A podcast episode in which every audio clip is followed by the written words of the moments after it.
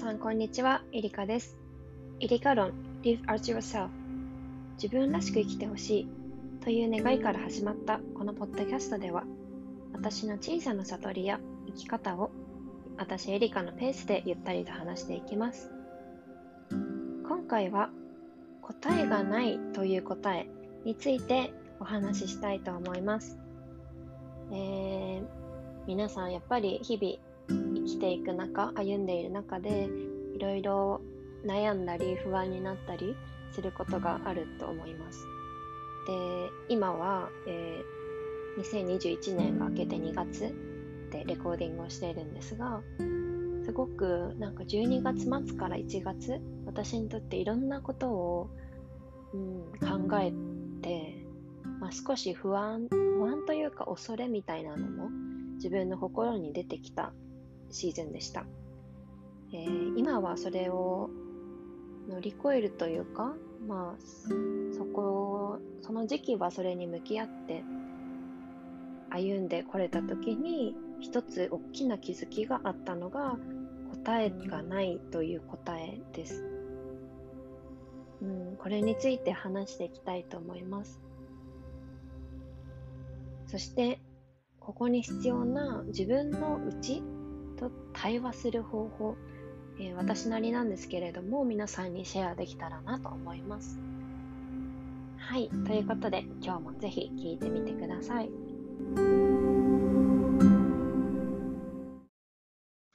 まず答えがないという答え。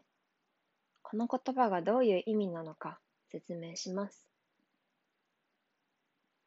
まあ一言で言ってしまえば答えってないんじゃないかっていう話、え、皆さんが今このポッドキャストを聞きながら、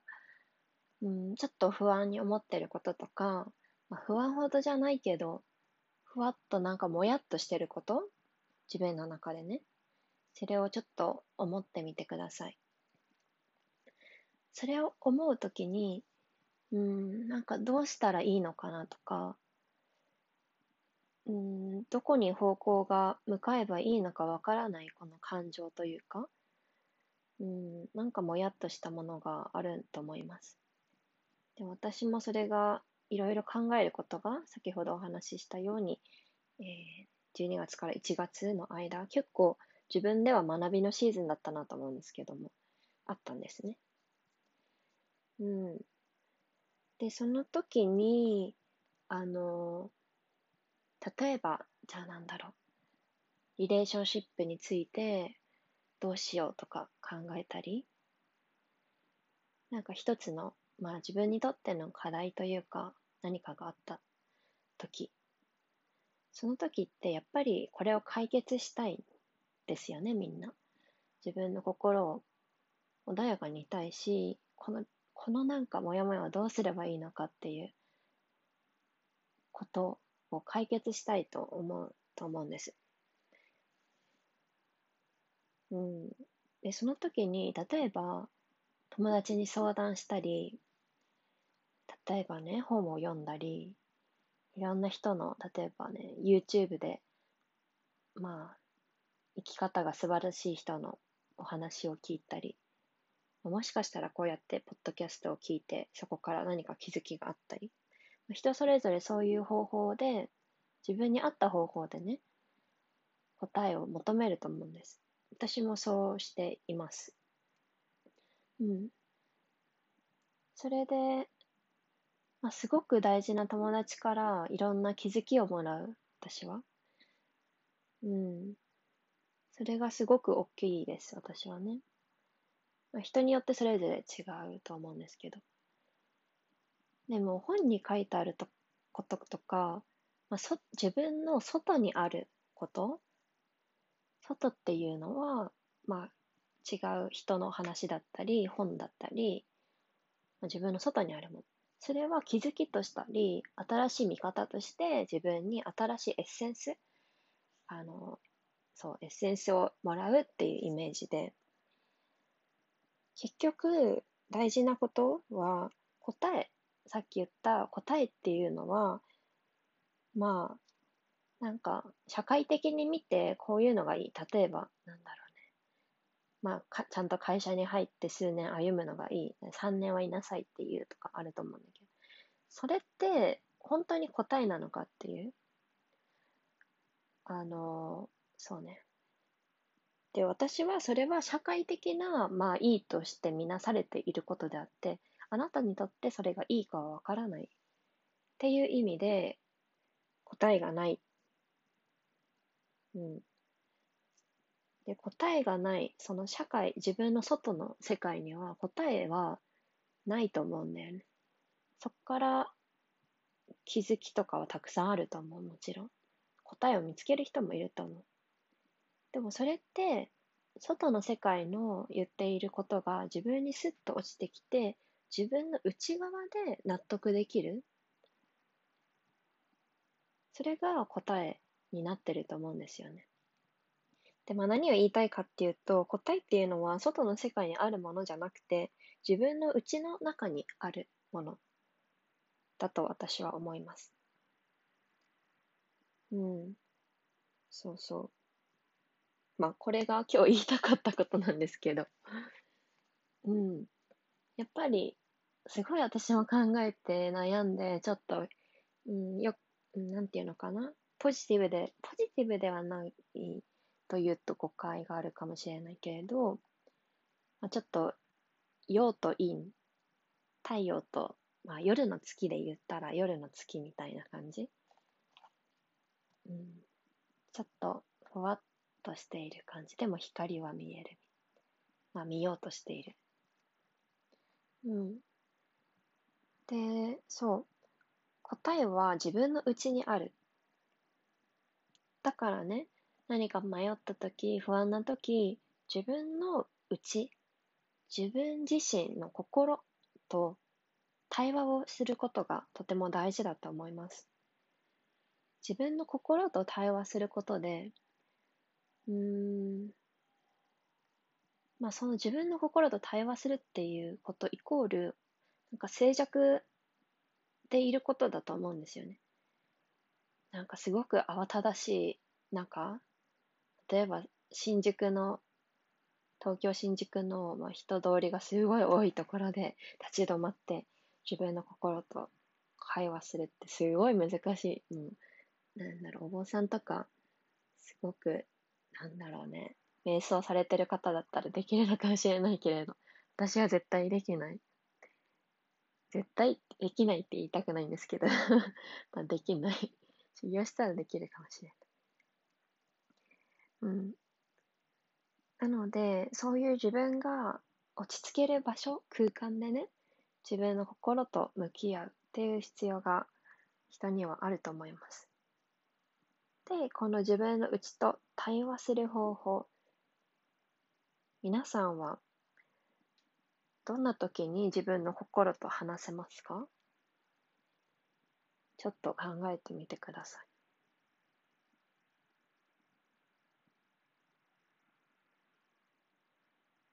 うん、私はいくつかあるんですけれど、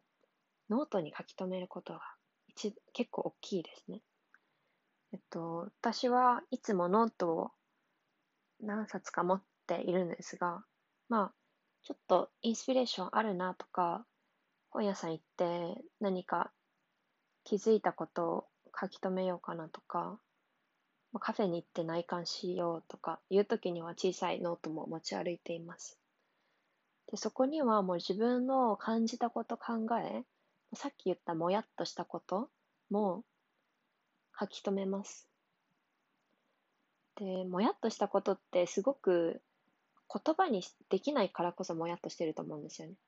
まあ、でもそれを、その意図を自分の中から引っ張り出すように、紡ぎ出すように言葉に、まあ、します。それでノートに書き留めます。ただその言葉にどうしてもできない時とかは何かに例えたりはします。うん、さっき言った、まあ、外の世界のものが人の言葉だったりエッセンスになった時、まあ、それは私ちゃんと自分で内観してるからこうやって言葉にできるんですけどそれがまだ、あの、ふわっとして分からなくてもいいと思うんですよ。なんかこれ、こうだな、うん、みたいな。そういう時は絵で表してもいいと思う。その私だったら自分が木木の絵イラストを描いて、で、なんか外からエッセンスなんていうのかなあれって、成長液だっけ？うん、っていうものを入れる、ちょっと水が中に浸透するような絵を自分でね、分かればいいんですよ、何でも。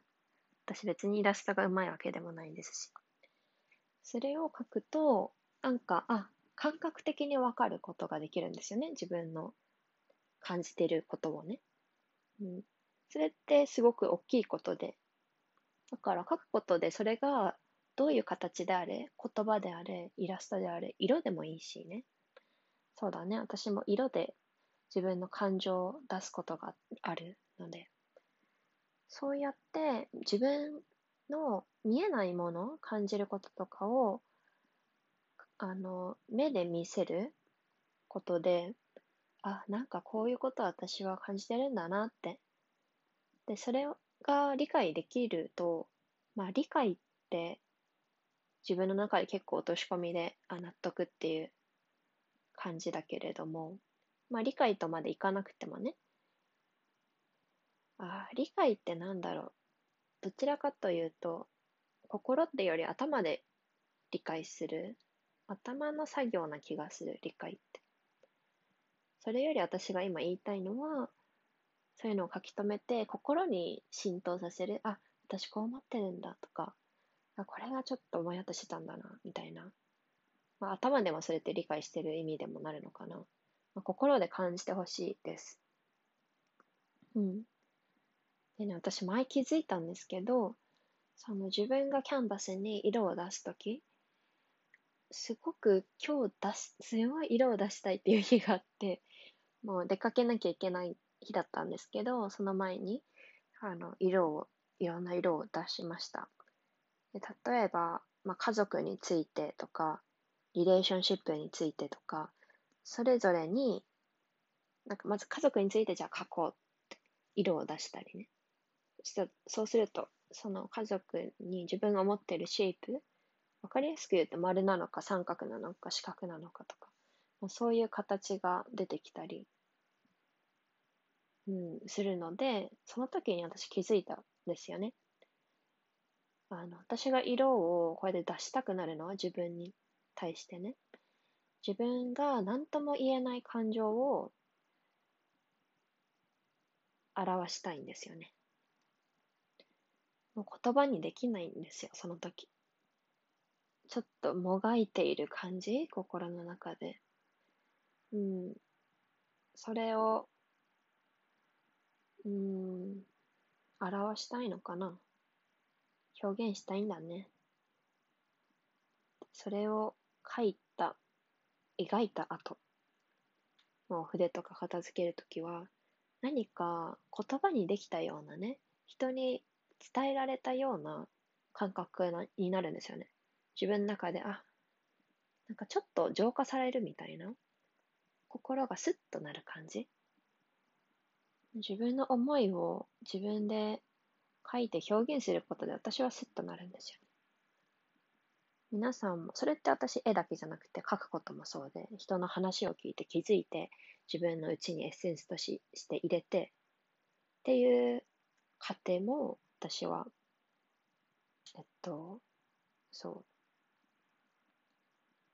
う、まあ内観するのにとても大事なことです。うん。そして他にも自分のうちと対応する方法を私はあって、と、まあ、自然の中に行くことかな。えっとね、自然と言ってもいろんな緑の形があると思っていて、うん。えっとね、前、熱海に行った時に、すごく海も広いんだけど、緑もあるんだけれど、なんていうのかな、ズドーンとした感じその、私が好きなのって、まあ、一番ネイチャーにすごく感化された時というか、インスピレーションというのかな。高揚された感覚があったのは、あの、留学で LA に行ってたんですけど、その時にすごい感じました。LA ってすごくあったかい、人も、あの、天気もあったかくて、うん、暑すぎない、なんか暖かい、心にほっとするような暖かさ。私はね、その暖かさと心がマッチングして、そこのすごく明るい陽気で人を包み込むような海とか、えっと、自然、緑がすごい好きなんですよね。だから、えっと、熱海行った時、そことは違う、ドシーンとした、もうなんかそこにただいるよ。まあ、そこにただいるよって他の緑でもあるんだけど、ドーンとした感じを感じて、私はそこの自然はももちろんすごくそこからエネルギーをもらったんだけど自分がずっといたいっていう別に場所でもない。もっと陽気な感じが私は欲しいと思ったんですね。だからこうやって緑自然の中に行くと言っても私は例えばね分かりやすく言うと熱海ではない LA みたいな自然が好きだからそういう場所に行って自分をもう解放する、うん、なので皆さんも、あ、なんかここら辺の、例えばね、街中歩いてても、ここのエリア好きだなとか、このカフェ好きだなとか、あると思うんですよね。でもそれって、そのエリア、カフェから出ている雰囲気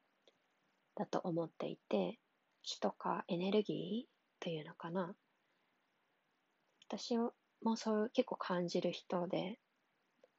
まあ、レストランとかうん、カフェとかも、あの、ウェブで調べて決めるときに、絶対内観あ、これも内観か そのお店の雰囲気を写真で見るんですね。それですぐ判断する。まあ次にフードとかドリンクとかかな。なので皆さんが自分に合って心地よい雰囲気の場所、そして自然の場所に行くことで、私本当は自然でもレジャーシート引いて寝っ転がってもう一人でね、わーってもう身を任せるというのかな。それが大好きです。で、最近感じるのはもっとその、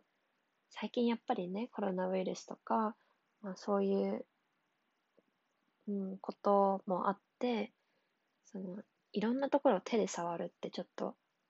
ね、遠慮しちゃう、遠慮しちゃうというか、控えるべきかなと思っていて、あまりできてないんですけど、本当は、あの、これ、あれ、なんだっけ、えー、グラウンディングって言うんだよね。グラウンディングっていうのかな？私が最近知った言葉なんですけど、その、裸足で土の上を歩いたり、手で下の芝生を触ったり、もう地球とつながるというか、大地とつながるようなことをグランディングっていうのかな。ごめんなさい。私はちょっと、うん、うまく説明できないので、気になる人は調べてほしいんですけど。まあそういう実際自分の手で触る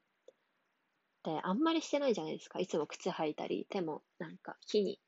私はたまに木に触りますけど、そんなに触らないし、でそういう自分の、それも五感じゃないですか。手のちょあの触った感覚を満たすというか。で、人って五感の満足度が不足している時って何かストレスが溜まったり、もやもやしがちだと思うんですよ。そう。だからその五感を満たすという意味でもね、今度やりたいな本当は雨の日とかも長靴で土の上に水たまりがあったら、バチャンって やったり、もう本当にちっちゃい時に戻る感じですよね、そうやって。バチャバチャってやったり、もう今はさ、洋服が汚れちゃうからちょっと避けようとかさ 思いますけど、やるべきだなその後が、その後の始末が 汚れた服をねちょっとやってみたいな。ややろっかな、友達と。汚れてもいい服でね。はい。うんうん。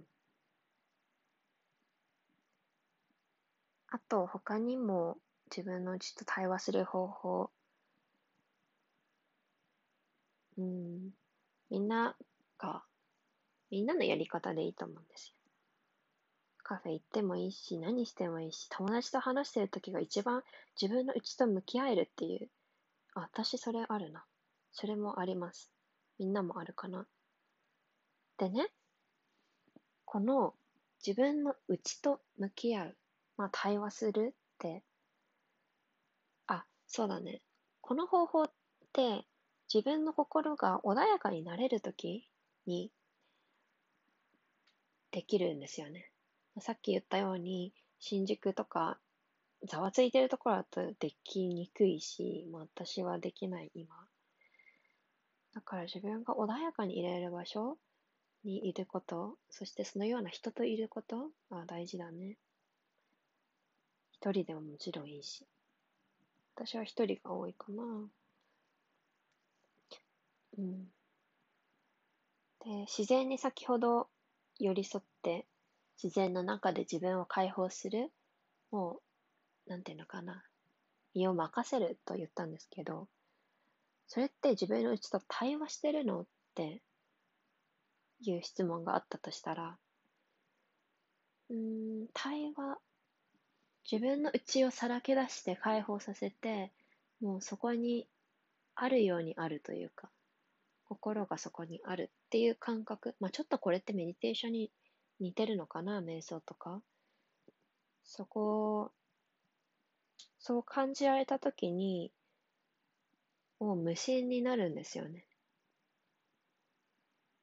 で、無心になったときってもう何も考えない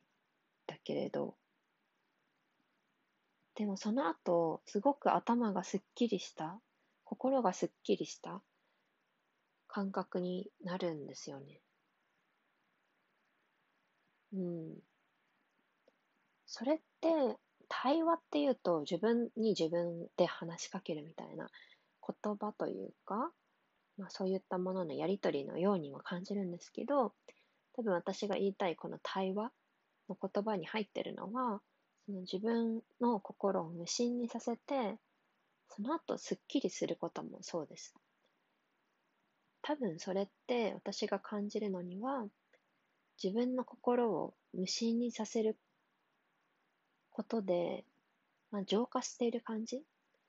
でもそれも自分の心を穏やかにさせて寄り添っているじゃないですか、心にね。そうすることでその後、なんか悩みとか、いろんな物事への欲とかね、が薄くなる。それを繰り返せばもっと薄くなるのかと思うんですけど。まあ、そういうことも自分との対話、だから自分の内と向き合うっていうことですよね。そう。それが何かもやもやしたり、いろんな感情があるときにやるとおすすめなことでした。うん。あと、そうだね。例えばノートで書き出しているときに大事なことがどう解釈するかです。どう解釈するか。そして感謝の気持ちを持つこと大事だなと思います。あの、よく、あなたポジティブだね、ネネガティブだねとか、あなたネガティブだねという、私結構ネガティブに考えちゃうっていう人がいるんですよね。で私結構ポジティブだね昔から言われるんですけど、ああ、そう。ここでちょっと私は言われることに関して違和感を感じるんですよね。まあ、その、まあ、全然いいこと言ってくれてるだと思うので、彼らにとって。ありがとうっていう気持ちになってそう言うんですけど、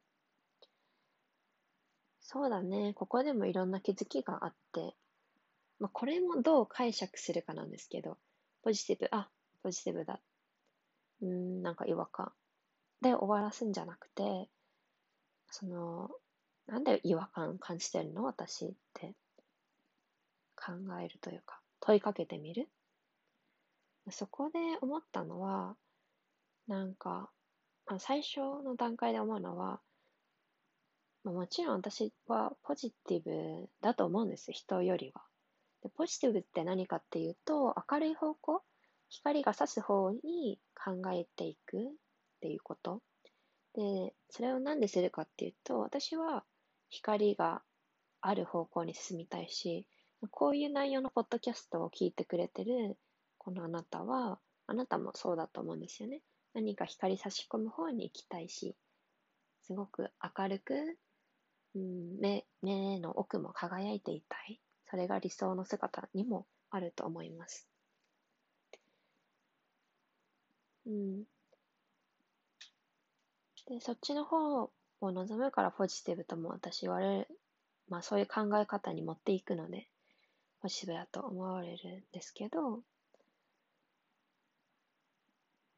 もちろんその、さっき言ったように、まあ太陽と月を比較、比較？見てみると、太陽ってすごいエネルギーをくれるから私いつも大好きなんですけど、月のようにちょっと闇の中に光がさすあるようにね。もちろん私だっていっぱい考えるし、人には見せない涙がたくさんある。結構私泣くというか、辛いこともあって、うん、これってでも別に私は外に見せることじゃないって自分の中で思ってて、というか、見せたいと思えば見せればいいのかもだけど、そうは思わないんですよね、私は。だからもちろんポジティブって言われて、それで当たり前っていうか、その人たち、言った人たちには何もおかしいことはない。だけれど、自分の中では多分自分はそういう、まあ友達からね、結構いろんなね、インスタグラムとかだと太陽みたいな印象を抱かれるんですけど、大事な人とか私のことを結構話して知った人は、なんか最初太陽だと思ってたけど、すごいエリカは月の人だねって言われるんですよね。だからさっきも太陽と月の話をしてたんですけど。そう。だから自分がちゃんと表現すればそれが伝わるんですよね。自分がどういう人か。うん。だから自分がポジティブに、ポジティブって言われて抱いてた違和感っていうのは、まあ自分がそこまでのものを表現してるんだよね。自分がもっと内なるものを表現したときに、あ、月みたいってもっと人が、多くの人が思ってくれる。うん。多分もっと色とか、インスタグラムでもいろいろ内なるものを、まあ、発信してるんだけれど、もっともっと継続的に発信していけば、そうやって感じてくれるのかなと思っています。で、さっき言ったもやっとしたもの、ポジティブ。これポジティブってなんで違和感なんだろうっていうこと、もやっとしたことから自分なりに内観すると、ちょっと新しい気づきが出てくるんですよね。で、これ、私は結構、いつも、結構考える人で、まあ、考えすぎるのも頭が、ね、マッサージ行くと頭めっちゃ硬いですねとか言われるんだけど、そう、考えすぎまあ、人のタイプによるからみんながみんな考える必要なくてあなたらしくいてほしいんですけどね。そう、そういうことで結構すぐこうやってパッと答え、答え、まあ、答えがないんですけど自分の内なる答えに持っていけるというか気づきに持っていけるかのは、うん、いつもやってるから。だからこれもし聞いてあの、こんなすぐできないよって思う人もちろんそう自分ではそうかもしれないから、全然自分のペースでできることから、やりたいことからやればいい。うん。やりたくなかったらやんなくていいし。で私も、例えばね、今日の夜、ちょっとこれ書き出そうって思った時、夜になったらなんかやりたくない というか、今じゃないなみたいな。今は本読んだり、ちょっと無心になりたいなって。そう思った時は本当にその心に従います。うん。だからみんなもそうであっていたらいいな。自分らしくでいいなと思います。でね、ちょっと話がいろいろ、いろんな場所に行っちゃってるんですけど、まあ、どう解釈するかっていうのが大事ってお伝えしたく、まあ、ポジティブ、ネガティブで言えば、ポジティブの方に解釈するって言えば分かりやすいんですけど、私はその二極化もしたくなくて まあね、二極化の話が出るとすごいまた長くなっちゃうので、先にどう解釈するかを言うと、うん、まあ人ってダメな方に、その暗闇の方にね、考えを持ってっちゃうと、本当に暗闇に行っちゃうんですよ。うん、私はこれができないとか、自分の穴を探したり、まあいろんなネガティブな方向があるのかな。でもそっちに行くと本当にもっともっと下に落ちて、もっと本当暗闇に行っちゃうの。ね。で、その先には良くないことがあるし、自分が暗いと周りの人もそれ感じて、自分、周りも暗くなっちゃうし、自分の健康に良くないよね、心も体も。心的には病んだりね、体的には外にも出たくないようになって、歩きたくない。で、こもる、家にこもる状態。で、体って、まあ、1日15分歩いた方がいいとかいう調査、研究結果もあるんですけど、まあ、そう、そうしない日々が続くと、すごい不健康になってしまうので、体も。心身ともに不健康になってしまう。それは良くなくて人間って健康じゃないと何もできないから、何もできないって言ったらひどいね。健康である時に、まあ、健康がベスト一番なのかなと思うんですけど。うん。そう、ちょっとね、私、うん、ラジオこれ話すときっていろいろ考えてて、なるべく皆さんに伝わりやすいようにって話してるんですけど、自分で考えてる、考える中でいろんな方向に行くんですよね。例えば今ね、思ったのは、えっと、まあ、不健康より健康の方がいいけど、その言い方ひどいなって思ったのは、まあ、病気の方とかね、うん、だったら、じゃあそれはハッピーじゃないのかって言ったら、なんかそういう言うことは間違っていて、病気だとしても、例えばね、私が癌だとしても、その中に光を探して、今自分に何ができるのかな。この病気だからこそ、学んだことを最初は辛くても、泣いても、この病気だからこそ自分は何の学びがあるかなって考えるんですよね。それでできることを行動するし、例えば時間が病室でたっぷりあったら色を描いて発信したり、わからないけど。その時に必要なことをやるから、なんか病気だったら不健康、心も不健康っていうのは違うかなと思って今。ちょっと。うん。だからこういうふうに 私いろんな言葉を使うことによっていろいろ考えるきっかけにもなるし、こうやってね、ポッドキャストっていう機会があって、皆さん聞いてくれることでこうやって考えることができるので、とても感謝です。なので、まあ、どう解釈するかっていう話にまた戻ると、はい、今日いろんなことが、いろんな話をすごいしちゃってますけど、どうか解釈するかっていうのは、まあ、できるだけ自分が心地よいように、そうそう、光を自分に灯すように解釈する。でそれを意識すれば大丈夫。うん。そして、感謝の気持ちを持つこと。あ、今もそう、ポッドキャストを聞いてくれた皆さんに感謝の気持ちを伝えましたけど、常に感謝の気持ちを心で持つこと、最初もし持てなくても意識することが大事だと思います。意識すると、それが継続されると自分にどんどんどんどん心に染み込んでいくから。なので、ありがとうって思うことが大事。で、この解釈を光が差す方にして、感謝の気持ちを持つ日々ね。っていうことがとても大事だと思います。うん。そうだね。今日それが私が伝えたかったことです。答えがないという答え。答えが外の世界にはない。社会が言ってる答えがあなたの答えではない。自分の内に答えがあります。そして内観することがとっても大事。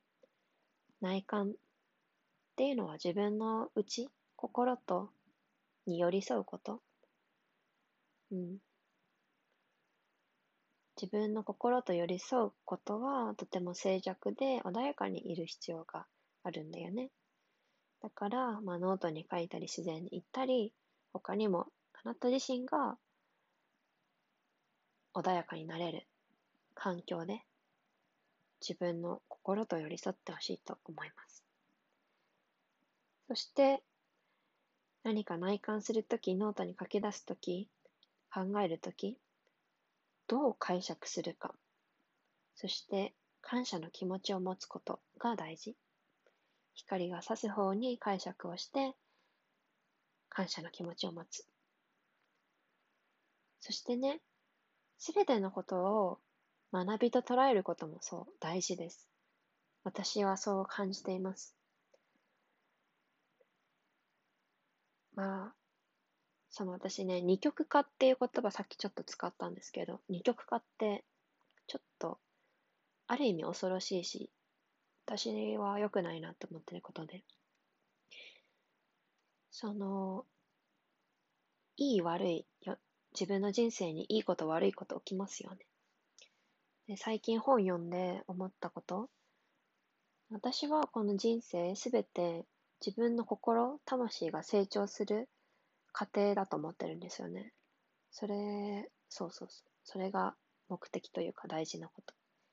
だから、まあ親にもね、小さい時から言われてるんですけど、すべてが学びだと。で、人って成長するとき、学びに気づくときって、何か自分がどん底に落ちたり、ちょっと嫌な経験をしたときこそ、いろんな学びがあるじゃないですか。だからね、その、いいこと悪いことって二極化するって本当に正しいかっていうと、私はそうじゃないと思う。で、いいことはもちろんいいんだけど、悪いこと、ネガティブなことが起こった時、でもその時を後から振り返るとすごい学びがあったし、だからそれを悪いって良し悪しで考えるんじゃなくて、すべてが学びになる、すべてが光が差し込んで、あなた自身を成長させるいいことなんだって。すべては、すべての人生を俯瞰して包み込むようにね、いいことなんだって思えば、すごく心が穏やかでいられるし、何か起きた時にも。ここから私は何を学べるんだろうっていう姿勢でいること。そして、すぐにはできなくてもいいので、そういう時も私もなかなかそこまでたどり着けているかな。その感謝すること。ちょっとバットなことが起きても、あ、これ学びのチャンスだ。ありがとうと思えること。私もありがとうまで思えてるかちょっと明確じゃないから思うようにします。それがとっても大事なことです。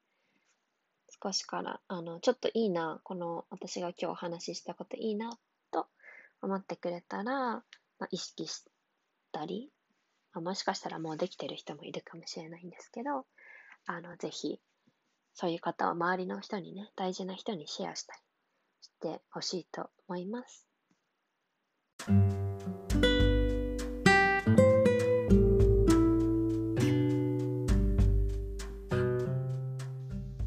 聞いてくださってありがとうございました。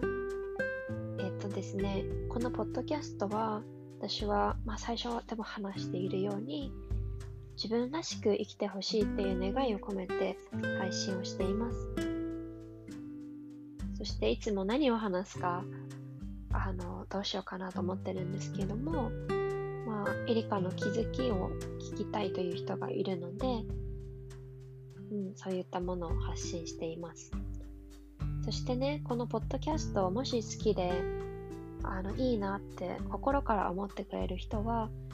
あの、ね、大事な人にシェアしてほしいです。うん、なんかその聞いてくださってる方の周りの大事な人たちにも、私は自分らしく生きてほしい。自分を大事にしてほしい。自分の、